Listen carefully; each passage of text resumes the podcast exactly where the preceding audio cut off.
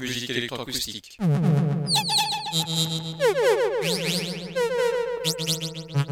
Musique concrète.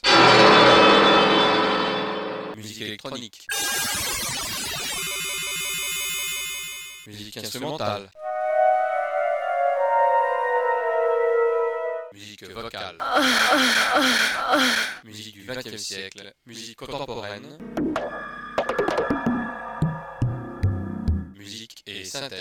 Une émission réalisée grâce à la phonothèque de l'IMEB, à la médiathèque de Bourges, à l'association des amis du GMEB.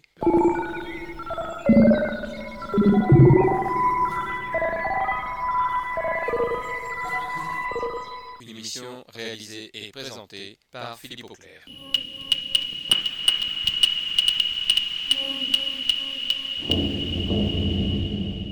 Musique et synthèse.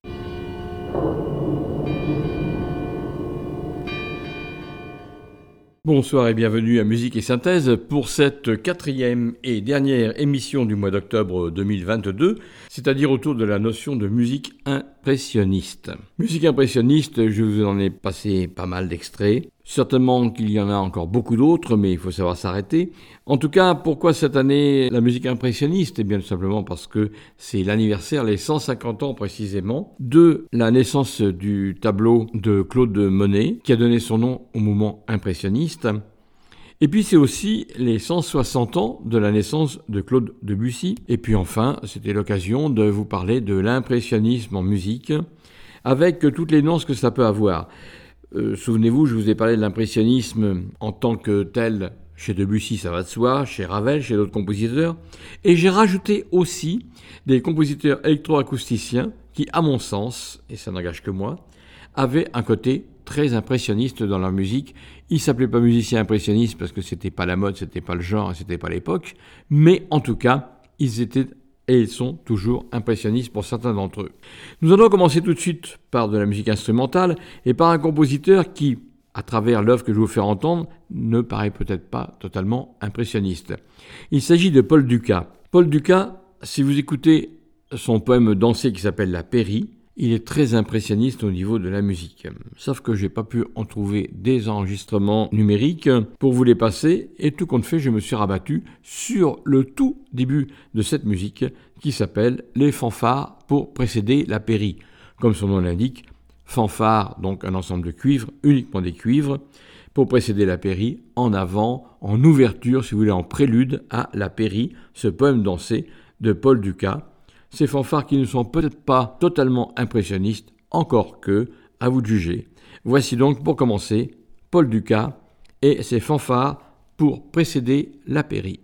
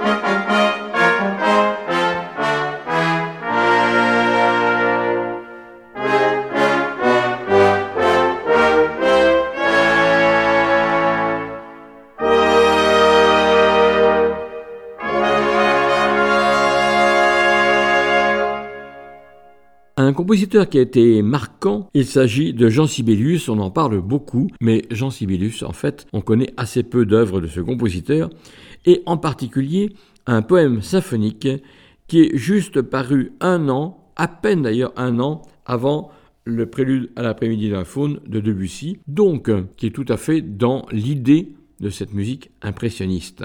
Cette œuvre marquante du compositeur s'appelle la suite Lemminkäinen, dont nous écoutons surtout la seconde partie qui est peut-être la plus impressionniste de toute cette suite, eh bien c'est le signe de Tuonela.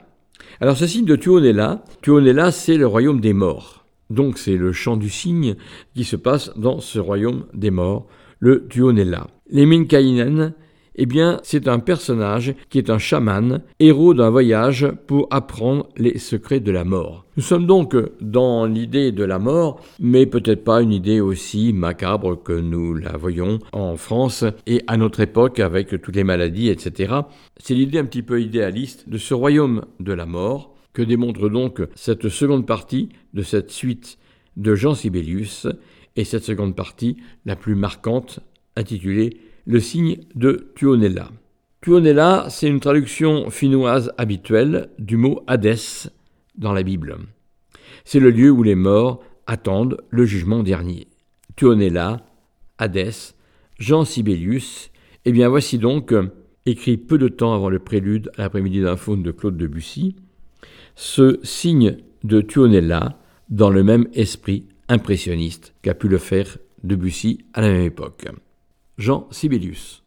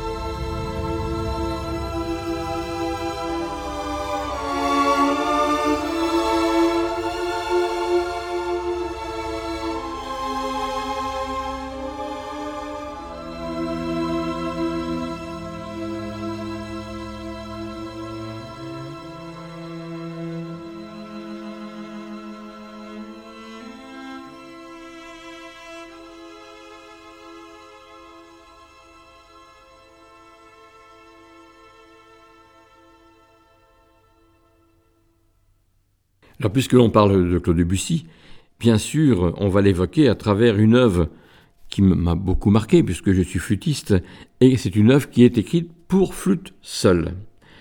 C'est bien sûr la pièce intitulée Syrinx de Claude Debussy. Syrinx, c'est ce joueur de flûte, bien sûr, il joue pas de la flûte traversière, il jouait de la flûte de Pan et il fait euh, frémir les naïades qui passaient par là. L'amour euh, de ce jeune flûtiste avec euh, ces jeunes filles qui, effarouchées, s'en vont dans les bois pour le fuir.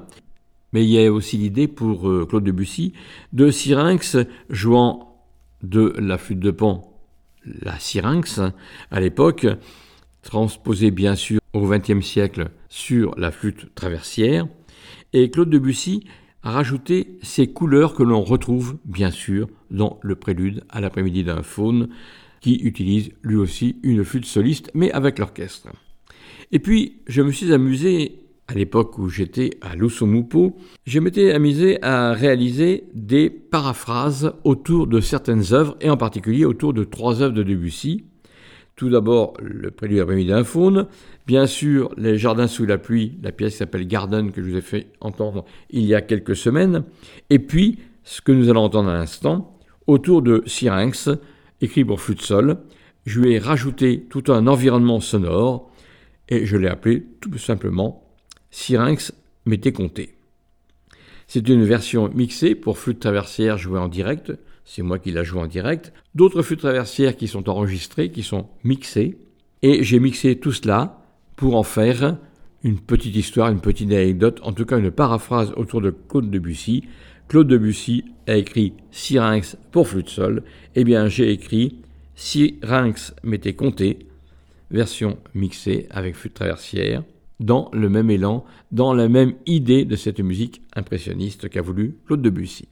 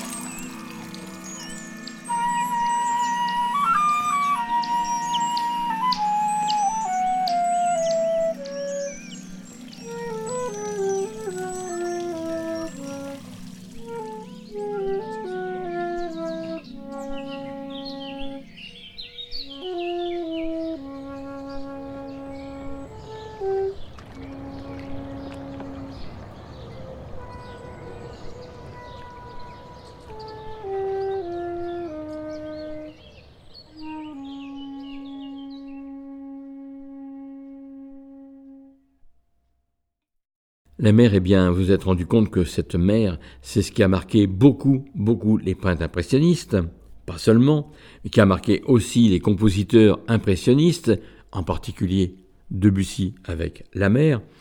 Mais je vous propose d'écouter quelqu'un qui était marqué aussi par la mer, la mer du sud de la France, la Méditerranée entre autres. Il s'agit de Jean-Claude Risset et une musique électroacoustique qui, si elle n'a pas le nom d'impressionnisme, en tout cas, encore en rapport avec la mer, mais aussi avec l'impression que l'on a en regardant ou en écoutant la mer. Je vous propose donc une suite de Jean-Claude Risset en trois mouvements qui s'appelle Sud. Et je vous propose tout simplement le premier mouvement qui évoque, un petit peu comme l'a fait Debussy dans la mer, il évoque ici le sud, les mers du sud, du sud de la France, les mouvements, les couleurs, les odeurs bien sûr qu'on ne perçoit pas ici. En tout cas, Jean-Claude Risset, dans le monde électroacoustique, voici un extrait de Sud, le premier mouvement, musique électroacoustique de Jean-Claude Risset.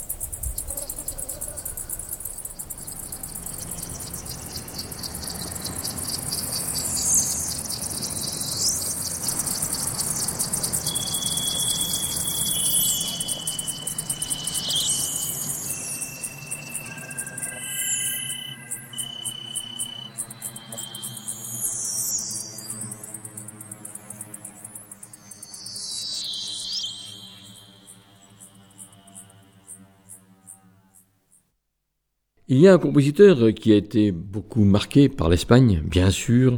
Il est espagnol, c'est Isaac Albéniz. Non seulement il est espagnol, mais il veut faire revivre toutes les contrées, tous les villages de son Espagne natale.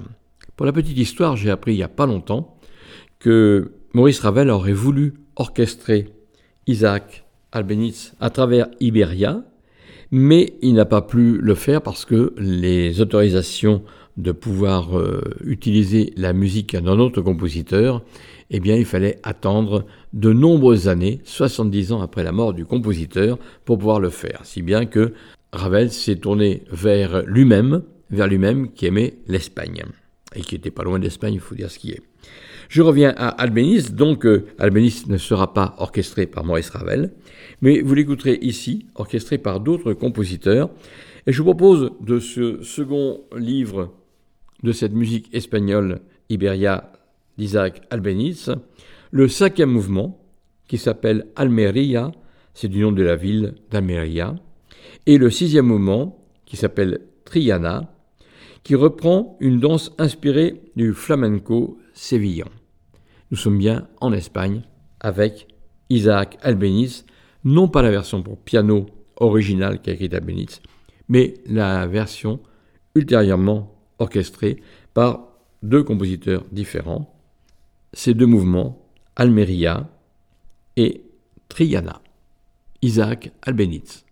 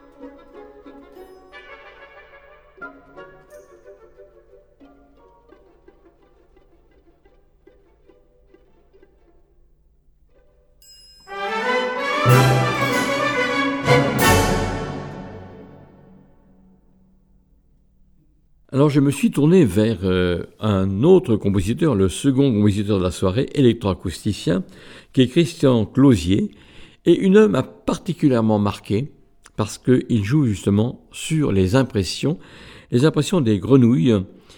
D'ailleurs, sa pièce s'intitule Sous l'être de l'étang, grenouille rit. Voici donc des extraits de cette pièce où Christian Closier, avec euh, l'électroacoustique, la prise de son et surtout le traitement du son, fait passer du vrai son de grenouille enregistré avec des sons électroniques qui ressemblent, entre guillemets, à des grenouilles, qui nous donnent l'impression de grenouilles. Voici donc quelques impressions de Christian Closier à travers ces grenouilles, ces grenouilles au bord de l'étang, d'où la pièce dont j'ai extrait quelques passages qui s'intitule Sous l'être de l'étang, grenouille rit. Christian Closier.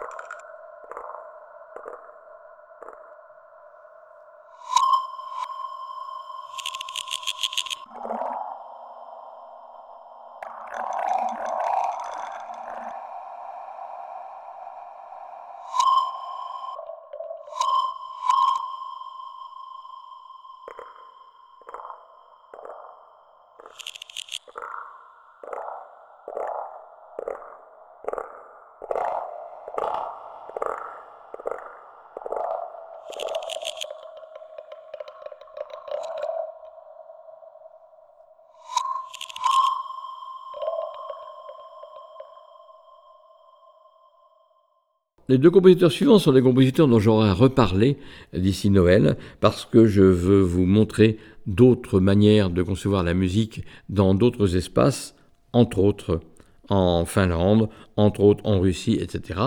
Et nous allons tout de suite nous tourner vers Alexandre Scriabine.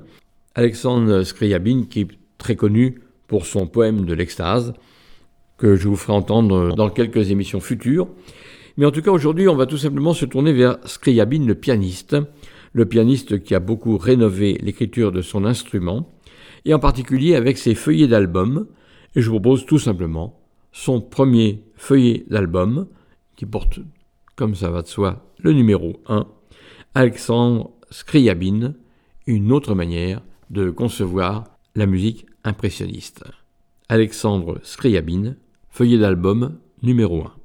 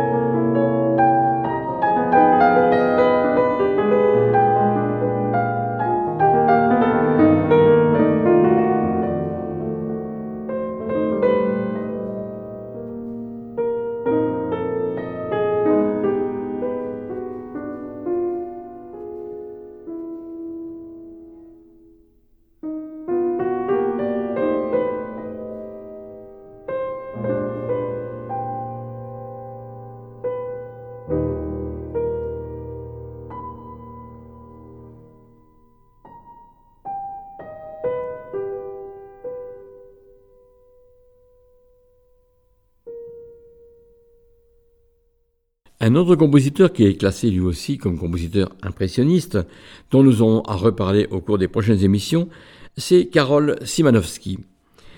Karol Simanowski, quatre symphonies, dont la symphonie numéro 4 est en réalité ce que je vais vous faire entendre maintenant, c'est-à-dire une symphonie pour piano et orchestre, une symphonie concertante pour piano et orchestre. Karol Simanowski, je vous propose le second mouvement de sa symphonie pour piano et orchestre. Ce second mouvement, qui est un mouvement lent, qui s'appelle Andante sostenuto. En réalité, bien sûr, ce n'est pas une symphonie concertante au sens propre, mais c'est tout simplement sa quatrième symphonie pour piano et orchestre. D'autres l'ont déjà fait d'ailleurs, je pense à Vincent Dandy et sa symphonie Sévenol, qui est en fin de compte une symphonie pour piano et orchestre, une symphonie concertante. Donc, à cette époque-là, ce n'est pas le premier à jouer sur l'ambiguïté de la symphonie et de la symphonie concertante. C'est donc le cas ici, avec Karol Simonowski, second mouvement de sa symphonie pour piano et orchestre. Karol Simonowski.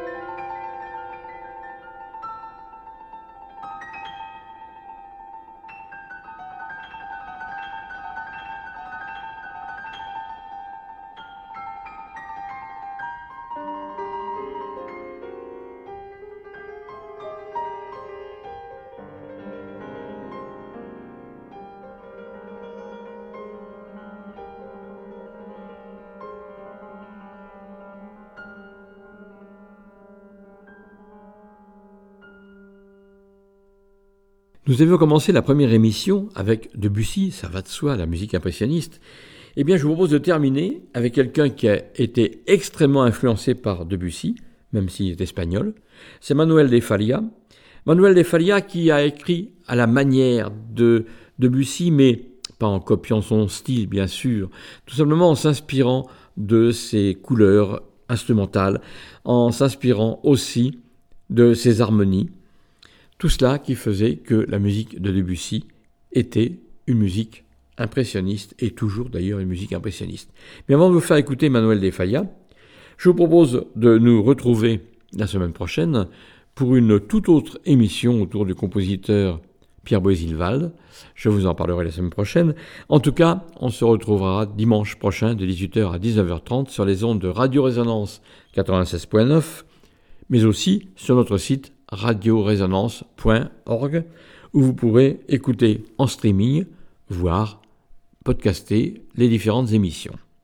Je reviens à Manuel de Falla, un exemple espagnol s'il en est de l'écriture de bussiste française, avec ses nuits dans les jardins d'Espagne. Déjà, on retrouve la notion de jardin, que j'ai beaucoup développé lors de ces émissions, la notion de nuit, de nocturne, et Bien sûr, nous sommes en Espagne avec des Falla. Ce sont des impressions symphoniques, c'est exactement le titre qu'a donné Manuel de impressions symphoniques pour piano et orchestre. Alors, je vous fais toujours écouter la première, c'est peut-être celle que je préfère, peut-être la plus connue, je ne sais pas. Nous allons terminer ce cycle de quatre émissions, et en particulier cette quatrième émission, avec les deux mouvements, le numéro 2 et numéro 3. Le mouvement numéro 2 de ces impressions symphoniques pour piano et orchestre, Nuit dans les jardins d'Espagne. Numéro 2, Danza les Rana. Le compositeur précise Jardin non identifié, prétexte à une danse exotique. Et enfin, le troisième et dernier mouvement de ces nuits dans les jardins d'Espagne, En los Jardines de la Sierra de Cordoba. C'est une danse gitane pour la fête de Corpus Christi, qui a donné l'idée à Manuel de Falla d'écrire ce troisième mouvement. Voici donc pour terminer les nuits dans les jardins d'Espagne, impression symphonique pour piano et orchestre de Manuel de Falla, avec une petite réminiscence sonore d'un certain français, Claude Debussy, impressionniste avant la lettre. Voici donc, pour terminer cette quatrième émission, Manuel de Falla. À dimanche prochain.